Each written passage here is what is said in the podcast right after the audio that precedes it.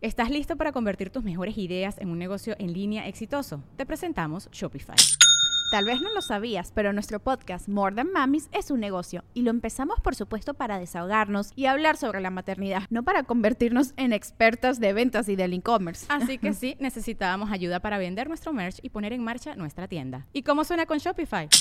Llegó otra venta. Shopify es la plataforma de comercio que está revolucionando millones de negocios en todo el mundo. Ya seas un emprendedor desde tu casa o desde donde sea, Shopify es la única herramienta que necesitas para iniciar, administrar y hacer crecer tu negocio sin dificultades. Con Shopify puedo gestionar pedidos, envíos y pagos desde cualquier lugar, brindándote toda la información y estadísticas de tus ventas al detalle. Regístrate para un periodo de prueba con tan solo un dólar al mes en shopify.com barra sonoro, todo en minúsculas.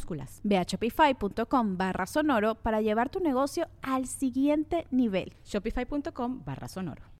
This episode is brought to you by Shopify. Whether you're selling a little or a lot, Shopify helps you do your thing, however you cha-ching. From the launch your online shop stage, all the way to the we just hit a million orders stage. No matter what stage you're in, Shopify's there to help you grow. Sign up for a $1 per month trial period at shopify.com slash special offer, all lowercase. That's shopify.com slash special offer.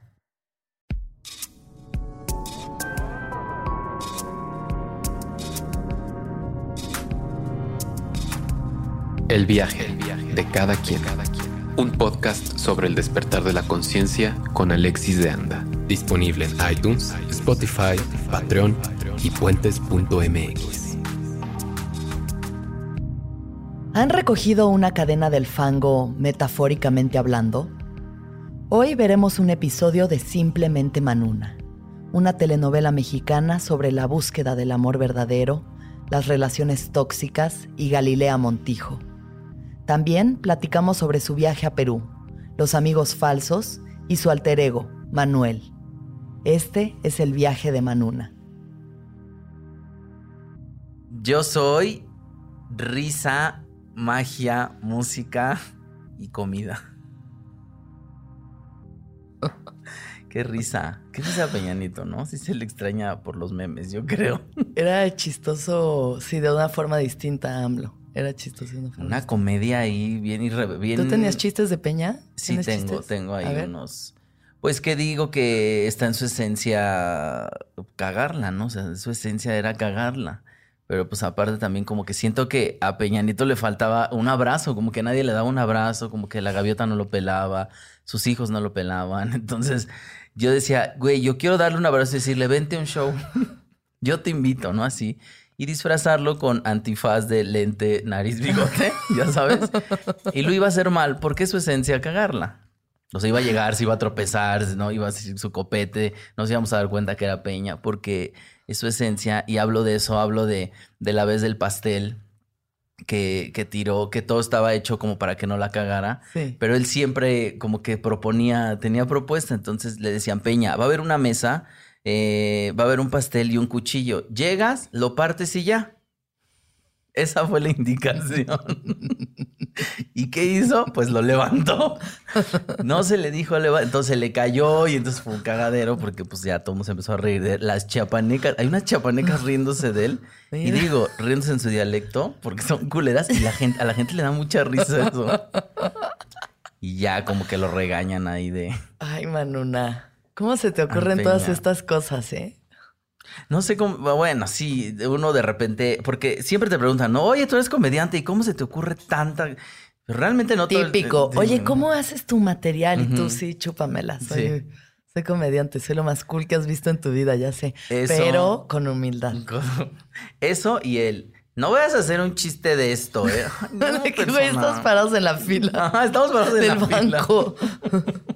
Pero sí me ha pasado en el, en el carpool, ya sabes, ¿no? ¿Cómo se llama? El bla bla car. El Uberpool. El, el bla bla car. ¿Qué Así es de que, pues se hace cuenta que un güey presta su coche Sí. y dices, voy a Puebla. Y dices, ah, este, yo Voy- quiero ir a Puebla sí. y hay un asiento ahí disponible y es como un aventón. Ajá. Ajá. Y ya pagas menos que ir a un camión, te ves en un punto de la ciudad con él, Sí. se van a Puebla y ahí platican o así. Tienes que escoger bien a la persona, ¿no? Un poquito. Pues viene un poco vibre, ahí, viene, viene un poco ahí tu descripción. Y tú, soy famosa. Soy famosa. Soy Manuna. No, eh, está linkeado con Facebook. Entonces ahí viene tu foto de Facebook, eh, cómo te llamas. Y bueno, yo me pongo Manuel Nava, tampoco me pongo Manuna ahí. Y ya viene ahí tus gustos, ¿no? Si te gustan las mascotas, si te gusta la música y platicar. Son como los tres principales. Órale. Y ya tú pones, Órale. sí platico, pero cuando estoy en confianza. O no me gusta platicar. O ¿Tú qué pusiste? yo que sí platico, pero cuando me siento en confianza, ¿no? que me gusta la música y las mascotas. Entonces ya si ellos llevan un perrito, pues ya vas, ¿no? Con perrito. Con perrito. Está padre, está padre, pero ya dos veces me ha tocado que, como siempre me siento atrás, Sí. Eh, ya al final, ya cuando me dejan, me ¿Cuánta gente va? Los que quepan así, o sea. Y vas dos atrás, o sea, ahí viene y- uno enfrente y tú te vas atrás. Ah, no, viene uno enfrente y si viene alguien más enfrente, Ya. y, pero siempre me ha tocado irme como atrás, ¿no? Ok. Y justo una- un chavo una vez me dijo, ya que me dejó ahí en, aquí en la Roma, ¿no? Así, ¿tú eres Manuna? Le digo, sí. No mames, como que traje un famoso aquí. Y Yo, no vayas a hacer un chiste de esto. No, ni siquiera platicamos. O sea, fue como. Pero es, es chistoso. Acabas de hacer el chiste de eso. Ajá, sí. Acabas de hacer el chiste de De eso. todo Le damos un saludo al BlaBlaCar que llevó a Manuna, que es muy famosa. Es muy famosa. Es muy famosa ella. A veces sí y a veces no. A veces la fama no sirve para nada. ¿Para qué sirve la fama? Creo que sirve para. eh, pues para que te adelanten en la fila en algún lugar. Una vez mi papá estaba en el hospital y me dejó pasar una policía por ser famosa. Y en todos los antros de la zona rosa también. ¿no? Santos, bueno, del- sí. Sí, sí, Sí. De hecho, Facilita cosas, ¿no? Facilita cosas. Sí, sí, sí. Algunas, algunas otras. ¿Y no. cuáles las complica? Eh, ah, bueno, cuando conoces a alguien que nada más te, te busca por la fama, cuando tienes amigos falsos por la fama, ¿no? Este, ¿Tienes amigos falsos? sí, poco a poco uno se va dando cuenta, ¿no? Como que yo creo que uno empieza a hacer amigos y de pronto, o sea, como en esta necesidad, la fama también es esta necesidad de amor y aprobación Sí. de todo el puto mundo, porque tú no te puedes querer a ti mismo, sépanlo. Gente. Sí, justo estamos... al el viaje. al viaje. Eh, justo estamos en esa aceptación de, de querer tener gente alrededor. Y bueno, yo siempre he sido un personaje muy solitario, la verdad. Sí. Eh, Toda tu vida, o sea, como que has crecido muy, muy en tu núcleo familiar, Sí. pero te, o sea, no, ¿en qué, en qué manera solitaria? Pues es- sí, sí, soy muy familiar, o sea, mis hermanos, ¿no? Mis papás, mis primos, todo bien, ¿no? Como, como que ahí teníamos amigos de la infancia que luego como que nos mudamos de esos lugares y dejamos de tenerlos. Eh, por ejemplo, de unos ya no sabemos nada, de, de nos- nuestras amigas Mónica y Mariana, de- de- que eran eh, amigas de mi hermano Víctor y mía. Pero de otros amigos que siempre nos decíamos hermanos, esos amigos y yo. Mi mamá les decía hijos, ¿no? Sea, a mis, a mis amigos. Sí. A eso sí lo seguimos viendo, ¿no? De repente. Eh, pero siempre fuimos muy, muy mi hermano y yo.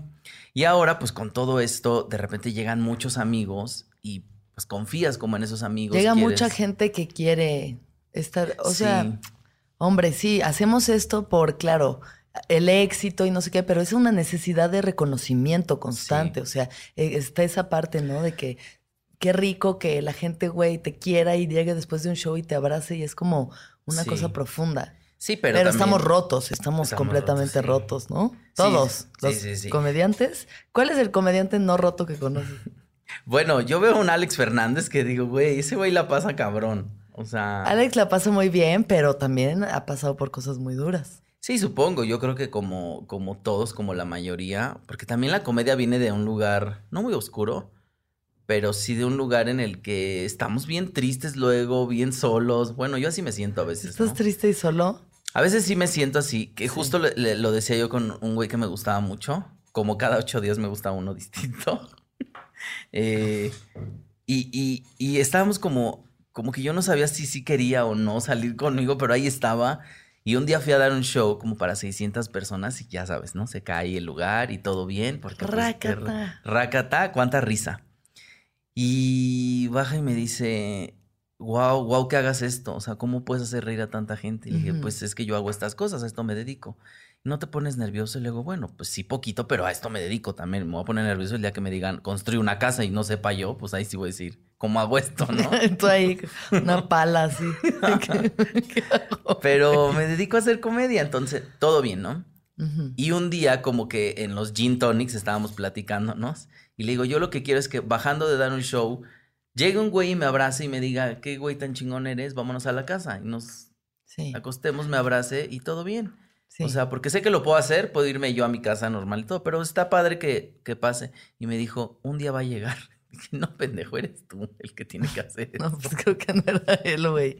Pues sí, no era él justo. Este, creo que hay que aprender a confiar eh, para encontrar el amor. ¿La Sí. confianza crees que es importante en el amor ruso?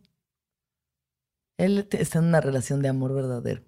Sí. La confianza, hay que confiar. Hay que confiar y, y uno confía, pero No, no, no confía en nadie. bueno, no, pero no es que yo ya últimamente yo he confiado más. Ya como No, que eh, confío y digo, Uno es la fantasía, porque a ver, dime esto. Vamos a hablar del viaje del amor de Manuna. Qué puta que ese es el viaje más largo. O sea, hemos ido a Baja California, Mérida, eh, Veracruz. Conocemos toda la República Mexicana y no hay viaje como el del amor de Manuna. sí, oye, el viaje del amor es, A ver. es fuerte. ¿Cuál fue el primer personaje de telenovela que te marcó? Así que dijiste, wow. Yo creo que Mariala del Barrio, Talía. Mariala del Barrio. Marimar, pero creo que es Mariala del Barrio. Mariana del Barrio. Que justo yo acabo de hacer unas fotos con Sí, Romina Sacre Romina para, eh, como hablando de la deconstrucción, de cómo la telenovela te da estos estándares de lo que es el amor, la amistad, ¿no? Te llena de información y te creas una, haces una creencia a partir de cosas que ves que poco tienen que ver con el amor verdadero Sí. o la realidad. Entonces, obviamente ves a María Mercedes en un basurero ahí, güey Pe- de pepenadora. recogiendo basura, y, pero buenísima. Claro. Así como no vas una manchita aquí de lodo, así en la, en la naricita perfecta de Talía. Amo. Y de repente conoce a Fernando. Ah, no sé. ¿Cómo es la historia? A don Fernando. No, pues descubre que don Fernando de la Vega la. O sea, es como una heredera de él. Una cosa así como Sí, que, que es como una niña ahí que tiraron en un en el bordo de el bordo de Xochiaca y, y ahí la ¿Creció entre la basura con quién? ¿Sus abuelos o con quién vivía? Con Mariala del Barrio crece con. Pues, o sea, su mamá nunca sabe quién es. Ajá. ¿no? Y crece ahí como sola porque que tenía ¿Sola como una... No, pues tenía como una abuela ahí, pero se muere y justo es cuando don Ya. Fernando de la Vega la adopta, la lleva a la casa de Qué los- raro, ¿no? de Además, de- una niña de 15 años buenísima. Así que dice un viejo, un señor ahí medio rabo verde, dice, hijita, vente para la casa. Muy bueno Ricardo Blume Y la otra, aparte. Ok, sí voy. No, pero era mucha inocencia de Ricardo Blume, ahí se le veía. Eh, Ricardo Blume que hizo como a todos los viejitos de, de las telenovelas. Era muy inocente que la adoptara. Ahí es donde entraba Fernando Colunga y era el que se la quería tronar. Que era su hermana, güey. Que era su Él era el hijo de Fernando. Pues eh, resulta que eh, al final no es hija de don Fernando, o sea, no son hermanos, por eso. bueno, no, pero bueno, no, pero bueno, ahí está en la casa dos chavos Claro, pero pues sí es como de, jóvenes. trátenla con- como su hermana. Les está hirviendo la sangre, la hormona y, y ¿qué sucede después? ¿Qué sucede? Pues que ahí ya Mariela del Barrio cambia, la bañan. Sucede que la bañan. Aparte, es muy chistoso porque, porque Mariela del Barrio habla así todo el tiempo. Y un día la bañan y ya habla normal. Le cambian la ropa.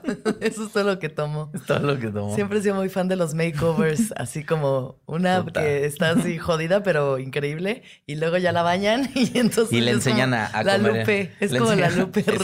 rescatada de las calles. Pero le enseñan a comer, a comer en la mesa, a usar, ¿no? A leer, le- le- la educan, ¿no? Sí, y ya sí. se, pues, se Como vuelve la una- sirenita, ¿no? Como la sirenita. Marimar, Marimar tiene mucho eso, que es una niña de costa, ¿no? Este, una muchacha de costa, la educan. Marimar también tiene historia, una historia muy fuerte de venganza, que es, Sí. que es lo de la famosa cadenita en el lodo, ¿no? Pero pues ahí estamos, ¿no? La hacen, o sea, para quien no haya visto una telenovela o esta escena de telenovela, lo que hace Talía es que está ahí tirada, humillada en el fango. No sé por qué está en el fango. ¿Por qué en el Porque, porque pasa la villana que se llama Angélica, que es Chantal Andere. eh, Muy caballona muy ella. ¿no? caballona, aparte porque va aparte de un caballo, arriba de un caballo. Chantal Andere, toda jirafona, le dice este que la cadenita, le va a regalar una cadenita Sí, del una güey laja, ¿no? de, de- de Eduardo Capetillo, ¿no? Le dice, Ah, esta, no esta cadenita es de él, pero, y es, es su favorita, ¿eh? Te la, te la, la quieres, y, y Marimar pues toda mensa y le dice, Sí. sí, sí, la quiero. Dice, bueno, pues recoge la del fango, ¿no? Se la tira al lodo y con el hocico, Con güey. el hocico. Con la boca. Y un día, cuando ya pasa todo este cambio, que evoluciona Marimar, que se vuelve una mujer de sociedad, que todo esto, le, se- su venganza es que ella haga lo mismo, pero con los papeles de la hacienda. Que le pertenece. ¿Al fango? Al fango. ¿Y con la boca? Con la boca. Le dice a Chantal, ¿quieres los papeles de tu hacienda? Ah, Sácalos de lodo. perra, Sí. güey. Sí. Bueno, ¿qué, qué- tú has recogido una laja del fango metafóricamente No. con la boca por alguien? Creo que sí. Eh, muchas veces he estado en el fango por alguien. ¿Y qué has hecho así? Ah, Una historia que digas, chale. Bueno, por, por alguien, por, por, yo me acuerdo que por el primer hombre que yo creía que amaba y que me amaba y que me iba a casar con él y todo, hice cosas como robar, ¿no? O sea, robar ¿Qué robaste? maquillaje de un Walmart así. Bueno, yo no, pero se lo robó él, pero me lo iba a dar a mí para robármelo. O sea, ¿sabes? O sea, ¿Y por qué quería maquillaje? ¿Se iba a maquillar? Porque se maquillaba él. Ah, y... sí. ¿Era vestida? No, no, no. No. Era, era un güey bien raro. O sea, ya después lo pienso, lo sigo pensando 20 años Tú eres un después. güey bastante raro también, ¿eh? No lo juzgaría tanto. No, no, no, pero era un, un güey muy raro porque, por ejemplo, eh, yo decía, qué guapo está. Yo, yo lo veía y decía, se parece mucho a Gael García. Ahora lo veo y Se digo, parece a Gael. Gael, como Gael en piedra. como ¿o Gael en piedra justo. Gael en Porque era un güey, eh, era un güey que a mí me decía cosas, pues aguantar un montón de cosas, ¿no? O sea, por ejemplo, él me decía, no te rías, te ríes muy feo, tienes los dientes chuecos, y yo no me reía. Pero yo me acuerdo de él y él tenía los dientes chuecos, ¿no? Tenía mucho acné. eh, aparte de un güey que me llevaba 10 años, Bueno, pero tú estabas enamorado. yo estaba Y enamorado entonces de... te robaste el maquillaje del Walmart por él. Eso fue recoger la lanja del Sí, pues es que hacer cosas ahí, eh, irme de casa a mis papás con, con él a los 17 años, 18, ¿no? Por, por eh, seguirlo, dormir en el piso porque él me lo diga, o sea... Tú al piso, yo en la cama y tú al piso. cama, ujú. ¿Quieres De eso no has aquí hecho un chiste, ¿verdad? Lo hice una vez, pero hice en Netflix, de hecho, eh, donde digo que tengo un perro y él duerme muy cómodo en su cama porque yo duermo en el piso. Sí. Lo digo muy así, pero nunca, nunca lo he hecho un chiste, como que, como que ahí lo saqué y dije, ay, ya mira. Ha- Habría que buscarle ahí, puede ser un, ro- un remate. Sí. Pero entonces te repito la pregunta, ¿tú crees que los comediantes estamos rotos? Sí, yo creo que estamos. Es que, güey, Necesitamos cada ahí algo también. No, pues, o sea, nos encanta La atención. la tensión y también convertir el dolor rápidamente en risa. Creo que hay una catarsis muy rápida. Hasta miren con Lice. Una catarsis muy Así. rápida. Porque yo lo veo en ti, o sea, yo me identifico contigo en muchas cosas y hay como este eh, anhelo del amor medio ridículo, Sí. ¿no? Tenemos que- una idea falsa del amor, diría Paulina Rubio. Yo por la película jamás besada. Creí que mi maestro. yo creo que ahorita que ya estoy en la edad de Drew Barrymore en esa película, Podría. puedo. Lo, lo tuiteé, ¿no? ¿Te acuerdas que hablabas de esa película en, con Pablo Araiza? Sí. Y dije, "Ah, están haciendo muchos remakes de películas gringas, como La boda de mi mejor amigo, como si fuera la primera vez.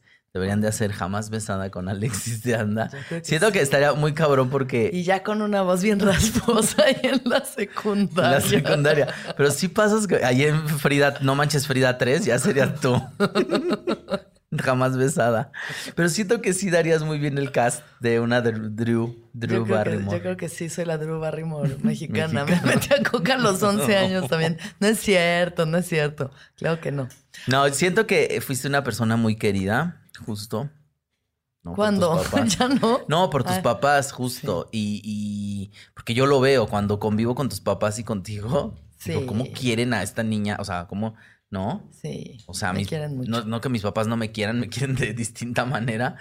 Pero son súper mimadores, ¿no? Como súper consentidores. Yo, ¿no? sí, yo, sí, son muy buenos papás. yo las Pero bueno, o sea, también estoy jodida. Sí. Como que se, se ofendieron porque puse en un tuit que em, mi terapeuta me abrazó así, me arrullaba en su regazo mientras yo lloraba y me decía, tus papás nunca te van a poder querer como tú quisieras. Y lo puse en un tuit y dije, ¿y cómo fue su mañana, chavos? En, mayúsculas. Y se súper ofendieron, lo leyeron y me dijeron, güey, vete a la verga. O sea, esto es fatal. Pero, yo, pero también Sí, es, pero pues bueno, cada quien eso es exceso de amor mecanismos. también. Puede ser un exceso Uno de está amor. jodido, uno está jodido y aprende a vivir con ello y a reírse en el mejor de los casos al respecto, Claro, ¿no? claro. Tú creciste con una infancia súper dura. Sí, Por favor, con- cuéntanos, Manuna, ¿cómo fue tu Mariela del barrio? Pues sí, con una infancia de, de carencias, teniendo mucha carencia. y la carencia arriba, diría Panteón Rococó. Eh, mucha carencia, ¿no? Que justo también, ahora que ya uno tiene las posibilidades para ir a terapia, Bendito sea Dios. Vayan todos a Dios. terapia. Vayan todos. vayan todos, no importa, hay terapias gratis, no de conversión, a esas no vayan, pero vayan De este, conversión, no. De convertirse en mejores personas. me- mejores personas. Conversión a, ch- a, a buena ondez. Yo voy a hacer la terapia de la buena ondez. De la buena ondez. Sí. Este. Que justo me acuerdo que un día estábamos. Ay, fue un día bien raro, pero me- mi papá, mi papá trae un. Mi papá anda en. maneja un taxi. Entonces, este. Le decía, ya se me hizo tarde. Yo siempre vengo regañando a mis papás, ¿no? Porque pues ahora ya los regaño, ¿no? Digo, "Ya ¿Siempre los has tarde". regañado No, no, no. No, ahora ya, ¿no? Ahora ya, porque ya me sacan de quicio. Entonces. Y te ellos hacen- empoderaste. ya me empoderé porque aparte son muy buenos papás. Ahora son muy buenos papás, Sí. ¿no? Y también siento que les costó llegar a Pues esto. desde el amor, ¿no? Haciendo lo que se puede desde el amor. Desde el amor, desde lo que conocen del amor ellos, ¿no? Porque también tienen unas historias de vida familiares que dices, chale, también están bien rotos ellos, ¿no? Como No, claro, güey. cómo Todos iban- estamos bien, bien quebrados. bien quebrados. ¿Cómo iban a poder quererme si no tenían ellos lo- las herramientas Sí. para hacerlo, ¿no? Lo entiendes. Pero ahora ya los regaño. Entonces el otro día venía yo porque ya se me había hecho tarde para ir a terapia. Sí. Tenía yo mi cita de terapia y le dije a mi papá, ahora llévame a mi terapia, le digo, porque ya se me hizo tarde y entonces en lo que pido yo un taxi y me dice, no, pues sí, te llevo. Y me dice, ¿y para qué vas a terapia? Digo, porque si me hubieras abrazado más de chiquito, no iría yo a terapia. Ya llévame. Se lo dijiste. Sí. ¿Y qué te dijo? Pues nada, se ríe, pero, o sea, no se ríe de ay, sino como que dice, ay, hijo. O sea, como No, que... pues sí, claro, Pues como sí, se pero- puede. Cada quien como puede. Pero ahí lo saca uno en el momento de más estrés. Porque y- además, o sea, tú has hablado como de tus pedos. Digo, en, en el, en el programa, en Se Busca Comediante, hablamos mucho como al Sí. respecto de esas cosas personales, de que, güey, crecer con papás alcohólicos, ¿no? Sí, digo, vamos ahí en una combi 12 horas, ay, juntos. Una combi algo 12 hablamos. horas de vinilo ahí De con pel- orejas de rata, güey. Ya no me voy a subir yo. Si hacen una tercera temporada, Ya, nunca yo más. quiero un afgano limosina. no quiero una rata. Ya no me voy a subir yo. Suben a Mónica Escobedo, mira. Porque acuérdate que aquí lo único en secuencia es el vestuario. Entonces, es una regla muy de Televisa, ¿eh? Muy ¿Que de eres las novelas. Muy de las telenovelas. Eres re- reemplazable. Sí, eso es muy de las telenovelas. Eso es lo que a mí, por ejemplo, no me checó, porque tú también, pues eres actor, actriz. ¿Cómo te defines a ti misma? Siempre Misma. digo, actor, actriz. Soy mejor actriz que actor. Este, Mejor actriz que actor. sí. comediante y pues ya, ya ¿Y cómo te defines en tu género? En un género fluido ya aquí, mira, este... O sea, ahorita en este momento que ya somos tan woke, eh, open mind, este, flu- gender fluid, Fíjate que... ¿en qué estás tú? ¿Cuál es tu denominación? En el LGBT todo esto, o sea, está lo gay, está todo esto, pero de repente soy medio queer también. O sea, Eres simplemente Manuna. eres simplemente Manuna, sí, o sea, hombre, mujer, ¿qué eres? Eh, que justo estoy escribiendo un chiste donde digo que la gente no sabe si soy hombre, mujer o Angélica Vale por el tamaño de la espalda. Está buenísimo. Está buenísimo. Pero eh, eh, eh, escribo acerca de esta confusión porque justo el otro día a una vagabunda le di unas monedas y me dijo, gracias, princesa. Pero no entendí ¿Y tú, por qué. y tú no le dijiste de nada, vagabunda. Fue como, ¿por qué me está diciendo princesa? Aparte me estaba analizando y dije, no, vengo vestido normal. O sea, ¿no? Bueno, que es normal, güey. Pero, pero la uñita pintada, pero el pelito pintado de repente. O sea, cuando no, eres las una, rastas. también eres una princesa. Soy una Dentro de todo lo que eres, también eres una princesa. Pero sí es un personaje muy queer también. Sí. O sea, no, como que dices, no, no sé si es lesbiana, ¿Te han dicho señora? Señora, pues Sí. una vez en la barbacoa, ¿te acuerdas? En Se Busca Comediante. Doñita. Doñita. ¿no? Me dijeron doña. Doña. Para usted, doña. ¿Qué? Y tú en unos pants rosas, pastel, pants rosas. ochenteros, así, de conjunto. En conjunto de rosa, me acuerdo que iba en A conjunto mí me de parece rosa. increíble lo que eres porque es eso, te cuestiona todos los parámetros de quién sabe qué es, güey. ¿Quién O sabe sea, qué es? ¿Quién sabe qué es? Manuna, un ¿quién sabe qué es? mira. Ahora digo que soy un unicornio, yo no existo. O sea, yo ahí estoy, nada más existiendo en la mente de las personas. Claro, porque además eres lo que cada quien percibe que Sí. eres, güey. Sí, sí, sí. ¿Sabes? Yo te conozco, o sea, eres una persona que siento que conozco bastante y aún así no, No abarco termino. toda lo- la totalidad de Manuna. Luego dices, ay. Pero, güey, o sea, esa parte que es súper... Generalmente estamos en el personaje un chingo. Sí, Pasamos todo el mucho tiempo. tiempo en el personaje. Y mi terapeuta me lo dijo, ¿en qué momento no estás actuando? ¿Identificas cuando empiezas a actuar para mí? O sea, eso lo haces con todo el mundo, güey. Lo hacemos con todo el mundo porque Sí, es muy difícil puta. ser vulnerable porque hay algo que está roto, güey. Sí, empezamos a actuar desde el personaje. Y también, por ejemplo, eso me lo dijo a mí mi terapeuta, ¿no? Que, que por eso los güeyes que llegaban se asustaban conmigo, ¿no? Porque decían, ahora imagínate tener que alcanzar a una manuna, ¿no? Todo el tiempo. Una manuna que se viste así, que anda por las calles y le piden fotos y entonces va a una alfombra roja y todo el mundo lo reconoce, todo el mundo lo deja entrar en el antro. Ahora imagínate alcanzar un güey, pues sí, entonces quiero un güey seguro también de... de Sí, bueno, mismo, también pero- la pareja que tú estás eligiendo desde donde la eliges, ¿no? Alguien que con quien te puedas ver a los ojos. Pues sí, güey. O sea, es que da miedo, cabrón. Y decir, Miedo, cabrón. Confiar en él y decirle, oye, no te pusiste condón y que te diga, estoy sano y dices, confío en ti. Y ups, Y ups. y ups, ups, ups. Es bonito, mira, viajar. Qué alivio por la hacerse exámenes de pronto, ¿no? De que yo me acabo de hacer pruebas que no me hacía hace como un año y dije, "Fiu". o sea, confiaba, pero dije, bueno, quién sabe. ¿no? En una de esas sí, quién sabe, ¿no? Háganse pruebas, todos. ¿Tú qué opinas de hacerse pruebas? Siempre es importante eh, la seguridad de la otra persona y la tuya. Eh, conocí a un chico con VIH también justo. No Es que con sí hay mucho con- VIH, güey. Sigue siendo un tema súper tabú. Pero Tú no tienes es- VIH. No, no, no, no. Es un chico eh, cero positivo y es indetec- indetectable, pero vive con eso desde hace 11 años, ¿no? O sea, él me lo, y me lo dijo en la primera cita, o sea, fue así como, me dijo, Sí. y yo lo digo porque, pues, mucha banda se asusta justo y pasan estas cosas, ¿no? O sea, Claro, güey. dije, ok, bueno, y, y, y obviamente eh, hay un prejuicio, ¿no? Porque... Puta, muy cabrón. Porque bueno, cuando lo conocí en ese entonces, nos besamos y luego busqué, se pasa el SIDA por un beso. porque hacemos esas cosas, porque estamos en el 2020. Anótalo, eh, anótalo. En el 2020, pero dices, ay, en- y si yo traía yo aquí un pellejito, ay, no vaya a hacerla. Sí, no, güey. O sea, hay cosas que... es- No, pero es que de verdad es está información. cabrón. Y, y todavía en el mundo heterosexual, pues, no es tan común, siento. O sea, es- sí hay, hay masicidad entre Sí. los homosexuales, definitivamente. Y aún así sigue siendo un tabú muy cabrón que, güey, tenemos que empezar a verlo como, yo traigo este pedo, o sea, esta información, que si tú la tienes, te vas a morir, tal vez, o no. No, porque, porque justo ya hay muchas cosas para, ¿no? No, ya O se sea, previene, cabrón, ya es un virus, o sea, vas a tener este ya. virus. Ya es, el retroviral, ya es el todo esto. Hay, hay muchísima información, güey. O sea, yo tengo como amigos muy cercanos con eso, pero aún así, Con eso. Con eso. cosa. Y dices, voy a tocar madera. no mames, yo sí toco madera porque ya estamos muy gender fluid y yo sí también me agarro gente que pues le gusta de todo. Entonces, Sí, entonces mira, también por todos lados, cuídense. Porque aparte son historias bien fuertes eh, de, de banda que, que eh, adquirió el virus porque sus parejas los, enga- los engañaron. Y es como, güey, no estás pensando en la otra persona, ¿no? No estás pensando Sí. en ti, no estás... Entonces, pues tiene que ver con el amor propio, tiene que ver con...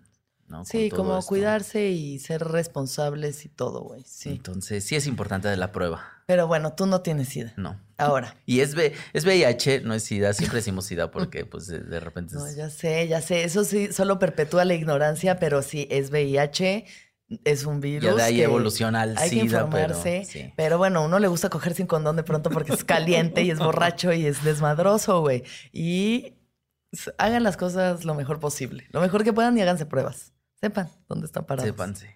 Bueno, ahora regresamos con los bebé tips. Los bebé tips con del otro lado del estudio con Galilea. Oye, este... ¿Qué tanto te gusta Galilea Montijo, Manuna? Fíjate que Galilea es una historia de vida también, de, de, de, de, pues de crecimiento, ¿no? Galilea también es una historia, cuenta ahí que trabajaba en un table, a mí no me consta, no, no, no, pero es una historia, una leyenda urbana y que luego la metieron a la Chica TV, que eran estos concursos como de Miss Universo, pero nada más para México. Para salir en la tele. Para sal- la chica TV.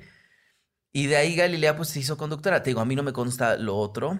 eh, Bueno, lo que sea, luchona. lo que sea, ¿no? pero es Luchona. una mujer, luchona. luchona. eh, es una mujer que ha trabajado en su imagen, en perfeccionarse, en ser la conductora que ahora es, que es una conductora que tiene todo el carisma del mundo. Sí. O sea, sí lo tiene, es muy carismática. Es muy carismática. Y la gente la quiere. Digo, ¿Crees que es una mujer inteligente?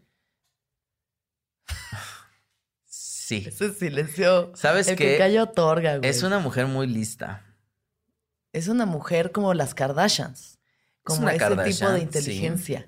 Pero es no, no creo que. Inteligencia del poder. Es lista. Porque inteligente es cuando dices, no sé, pues que para mí inteligente es ¿Quién es inteligente? las de la NASA, por ejemplo, que las computadoras de la NASA, cuando No, los- Una computadora, No, no, no. Una mujer. las, las mujeres que eran las computadoras de la NASA. Ah, ya, las que programaban las las que programaban las físicas estas, que esa es una Sí. mujer inteligente. para, sí, para ciertas cosas. para ciertas cosas. Yo soy inteligente, ¿tú crees? Se me hace que es inteligente. Para ciertas cosas. También. Y ellas, Galilea, para Galilea otras cosas. Es para otras cosas, pero es una mujer muy lista. Es lista. Lista, listilla. Ya sabes de que cuando te dicen, ponte lista, aquí va a haber una oportunidad, tú ponte lista. Sí. Ponte Se listo. ha puesto chingona, ¿no? Ponte chingón. Ahí viene el metro. Cuando se abra, buscas un lugar, ponte listo. Ay, Así. me tengo que subir al metro, güey. Yo ayer me subí. ¿Me subes eh, al, metro, al metro un día? Porque- Ayer me subí y aparte fue, fue, sí fue una aventura un poco porque, te digo, pues, yo he usado el metro toda la vida, pero hace mucho no lo usaba porque pues ando en bici todo el tiempo, ¿no? Eh, pero dije, me voy a subir al metro con las uñas pintadas, con una playera que dice chingona, me traía una playera que decía chingona y una bolsita de mano, una bolsa de mano que decía Valencia Gay. Entonces dije, pues Que todos ¿no? sepan. Que todos sepan. Pero es rifarse porque sí sentí las miradas de la gente. Claro, ¿no? pero tú también ya eres una como una figura pública que puede darse el permiso de hacer esas cosas sin sentir miedo y lo haces también como un estandarte para los que vienen atrás, güey. Sí, justo, pero es justo en lo que no quiero caer, ¿no? En que yo lo puedo hacer y sé que no me podría pasar nada porque de repente la gente me ve como una figura pública y dicen, ah, mira, Manuna en Digo, te metro". puede pasar de todas formas. Me puede pasar, pero es menos probable que me pase, ¿no? Y la probabilidad de, que no me pase es muy menor, ¿eh? Tampoco crees que no me va a pasar nada más por ser No, no, no, claro, vivimos en una ciudad con 28 millones de personas. No Pero- somos nadie.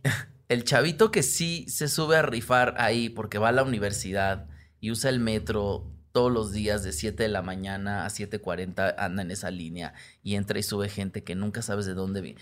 Ese chavito sí va y se rifa, ¿no? También, Sí. pero bueno, sí abrimos un camino, ¿no? Como siempre decimos, nosotros no hay homofobia, sí, claro, pero en la zona ecobici, ¿no? Ya de ahí, a ver, salte No, tantito. claro, vete para Nesa, Nesa, Ecatepec, o sea, este, o la del Valle, o las Lomas, o la Condesa misma. No, no, no hay zonas en las que no hay. No hay zonas en las que no Estamos mejorando, estamos aprendiendo a entender, creo, espero, espero, que, güey, Que así es esto. todos somos igual. O sea, ¿quién, o sea, eso es juzgar a alguien por a, a quien quiere amar y por sus prácticas sodómicas terribles, pero por a, a quien quiere amar. Pues estás juzgando desde un lugar en el que no lo conoces, ¿no? O Sí. sea, porque siempre he pensado que hay gente buena y gente mala y no, no interesa su, No tiene nada que ver con nada. Sexual con nada, o sea, ni sus gustos ni su nada, ¿no? O sea, ¿Estás listo para convertir tus mejores ideas en un negocio en línea exitoso? Te presentamos Shopify. Tal vez no lo sabías, pero nuestro podcast More Than Mamis es un negocio y lo empezamos por supuesto para desahogarnos y hablar sobre la maternidad, no para convertirnos en expertas de ventas y del e-commerce. Así que sí, necesitábamos ayuda para vender nuestro merch y poner en marcha nuestra tienda. ¿Y cómo suena con Shopify? Llegó otra venta. Shopify es la plataforma de comercio que está revolucionando millones de negocios en todo el mundo. Ya seas un emprendedor desde tu casa o desde donde sea, Shopify es la única herramienta que necesitas para iniciar, administrar y hacer crecer tu negocio sin dificultades. Con Shopify puedo gestionar pedidos, envíos y pagos desde cualquier lugar, brindándote toda la información y estadísticas de tus ventas al detalle. Regístrate para un periodo de prueba con tan solo un dólar al mes en shopify.com barra sonoro, todo en minúsculas. Ve a shopify.com barra sonoro para llevar tu negocio al siguiente nivel. Shopify.com barra sonoro. Hey, it's Kaylee Cuoco for Priceline. Ready to go to your happy place for a happy price? Well, why didn't you say so? Just download the Priceline app right now and save up to 60% on hotels. So, whether it's Cousin Kevin's Kazoo concert in Kansas City, go Kevin, or Becky's Bachelorette Bash in Bermuda, you never have to miss a trip ever again. So, download the Priceline app today. Your savings are waiting. Go to your happy place for a happy price. Go to your happy price, Priceline. ¿Quién es una... eh, ¿Cuál es tu villana de telenovela favorita? mi villana, eh, yo creo que es María Paula en Lazos de Amor. Ajá, a ver. Sergio Goyri puede ser. María también. Paula era la mala de las tri- las trillizas, De ¿no? las de trillizas, Lucero. sí. Lucero era tres hermanas, una era buena, una era mala, otra era ciega, güey. La otra era pendeja nada más. Y esa es una metáfora para... Pues es que vete ahí en las tres hermanas, ¿no? O sea, cuando de repente salen tus villanías. Yo he hecho villanías, mira, justo ahora que fui a Perú, no hice villanías en Perú, pero Villanías en Perú. Es un gran nombre para algo, güey. villanías en Perú es mi próximo show peruano. Que no cogí con nadie, por cierto, porque todos me llegaban a la rodilla. Eh, pero, pero pasa eso, que viajé, viajé en un camión ocho horas en medio de la sierra peruana, Ajá. con peruanos subiendo y bajando de la ¿Ocho sierra. horas? Ocho horas. En un camión. En un camión que me lo pintaron como bus cama, es bus cama. Y yo, ay, qué fantasía. Y sabes que era el bus cama, solo un asiento reclinable y ya. Y un reclinable donde no cabía, no me cabían las piernas. Y luego los aviones Que también. tú podrías ser un peruano grande. Pero un peruano grande, justo. sí. Sí. porque soy medio. O sea, no desentonas del rasgo peruano. Medio asiático. Que son medio asiáticos los peruanos también. Pues, Entonces. todos somos todo. Todos somos Manuna. todos son manuna. Y entonces, Y también viajé en una línea aérea dentro de Perú. Entonces los asientos son... No cabía yo en ningún lugar. Estaba yo ocho horas con peruanos. De repente olía mal en donde nos bajaban. ¿qué significa No estar ocho horas con peruanos, man? Pues con gente que no conoces, que no sabes, ¿no? O sea, que comen arriba del camión, obviamente, y comen cosas bien raras que dices, ay, huele ¿Qué el camión". comían? Como ellos le llaman torta de camarón o torta de papa o No, torta. se la maman, No, güey. no, no. Torta de- pero- una torta de camarón. No, no, no. Pero ¿sabes qué es la torta? La torta para ellos es un omelette. Entonces imagínate que era un omelette de huevo con camarón, de huevo con papa. Qué puto asco, güey. Eh, vendían Todo. chicharro, todo, todo lo que quieras. Y entonces olía eso. Está, está intenso. está olía intenso. a peruano que estuvo en el desierto porque, porque caminó al camión justo, no porque va a algún otro lugar. No sé, unas No cosas raras. Pero yo decía, Dios mío, porque luego uno piensa, ¿qué estaré yo pagando? Pero te acuerdas y dices, sí sé. Mira, sí sé que estoy pagando. Porque uno hace villanías en la vida, pero justo, ¿Qué, qué estabas pagando? no, pues hay unos karmas, ¿no? Que según yo espero que sean estos, si no, no sé cuándo los voy a pagar. Las villanías. Las Yo he sido villanías. culera. Yo sí he sido culera, güey. ¿Tú has sido culera? Sí, pero desde el lugar en donde podría no serlo y decido serlo. Claro. Pues siempre decides. Pues es que como que dices, no tienes la oportunidad porque hay un camino, hay dos caminos y dices, podría no serlo. ¿Cuándo has sido muy culera? ¿Cuándo has sido muy culera? Ay, no. Cuenta una. No, pues este haciendo shows, ¿sabes? Este ¿En qué manera? vendiendo vendiéndome a, a mí y a mis amigos, ¿no? O sea, o gente con con la que yo quiero hacer un show, Ajá. justo, ¿no? O sea, Vendiéndote. a lo mejor quitándole la oportunidad a otras personas, ¿no? Que no sé si se la merezcan o no. ¿Le bajaste el show a alguien? No, no creo, no Entonces- creo. Pero, pero sí he podido decidir, ¿sabes? O sea, me dicen, decide, ¿con quién quieres hacer show? ¿Con él o con él? Y digo, ah, no, pues con. Pues con quien mejor te cae, Con güey. quien mejor me cae, ajá, con ninguno Uno de ellos tiene sus distintas pero- como opciones cuando está, ya que estás así en perra empoderada, ¿no? Y tienes la oportunidad de darle chamba a los demás. Hay veces que es como de, güey, porque esta persona es súper chida y me cae bien, esta porque me va a traer cierta gente al show, esta porque hay que darle un chance para que empiece. Claro. Entonces, siempre es altruismo, güey. Siempre es Todos altruismo. somos perros rescatados por alguien. Pero, pero también puedes decir no. Pero, pero he hecho cosas buenas también. O sea, hay gente con la que me llevo mal. No que me lleve mal, sino que tenemos una distancia porque hubo fricción en algún momento. Es que eres perra, güey. Tú también te Yo pelas. también soy y le grita a la gente. No, eres bien culera, ya di la verdad. ¿Sabes que sí soy culé? El otro le grité a la del Starbucks y delante de grita Ray. todo el mundo. Ray Contreras, que lo ubican por Ricky Martes, que todo el mundo es muy fan. Papito. Ricky, digo Ricky, Ray siempre quiere hacer un rica famosa latina. Siempre me dice, hay que hacer rica famosa. Y hace sus sketches ahí cuando estamos reunidos en Sí. su casa. Y un día hice un rica famosa latina que Ray me dijo, ay, lo hubiera grabado. Porque le grité a la del Starbucks. Le dije, no me dejas hablar, cállate la boca y déjame hablar. Así. Y la del Starbucks ¿Por ahí qué? me reclamaba cosas así. Porque estábamos en un Starbucks en donde no se podían mover los muebles. Y le dije, ok, bueno, entonces. Un Starbucks que aparte era como un coworking con un Office Max, ya sabes. Entonces rentan los lugares para. rentan la terraza, rentan. Y hay un espacio en donde estaban dos sillones, pero éramos cuatro personas. Y les dije, ah, pues ahorita hay que juntar esos otros dos que nos, que están allá y hacemos nuestra junta. Y me dice la del Starbucks, no se pueden mover los muebles. Le dije, ah, bueno, ahorita los regresamos a su lugar. Nada más estamos aquí en una junta. Es que no se pueden mover. Le digo, ¿qué no? Me dice que no sabes leer. Ahí dice, le dije, sí sé leer. Le digo, cállate la boca y déjame hablar. Digo, ahorita movemos los muebles y los ponemos en su lugar. Me dice, no se pueden mover. Le dije, entonces déjame estar allá afuera. Me dice, sí, cuesta 150 pesos. Le dije, no, no seas tonta. Le dije, a ver, mueve a esa persona ¿Le que no está. tonta a una empleada del Starbucks? Esa después persona. de haberle gritado. Sí, porque aparte me estaba gritando. No, pues, wow. Y me dijo, le dije, mueve a esa persona que no está consumiendo. Me dice, no puedo hacer eso. Le dije, entonces déjame mover los muebles. Ahorita los pongo en su lugar. Esta plática que quiero que sepan que la he escuchado con doctor, con la farmacia, atendiendo la farmacia del ahorro. farmacia del ahorro. Este, el otro día también que. Señoras también. O sea, Es con señoras, ¿no? Tú te peleas con señoras. Ese es tu, tu superpoder, es pelearte con señoras. con señor- ¿Sabes qué es lo que me caga? Que es absurda la pelea, porque le dije a la del Starbucks, es absurdo estar peleando por esto. No entiendo por qué estamos peleando por esto. Ahorita movemos los muebles a su lugar. Ya, no te vamos a dejar aquí un desmadre. Yo trabajé en un Starbucks, sé lo que se siente. Entonces, no va a pasar nada. Es que también, sí, bueno.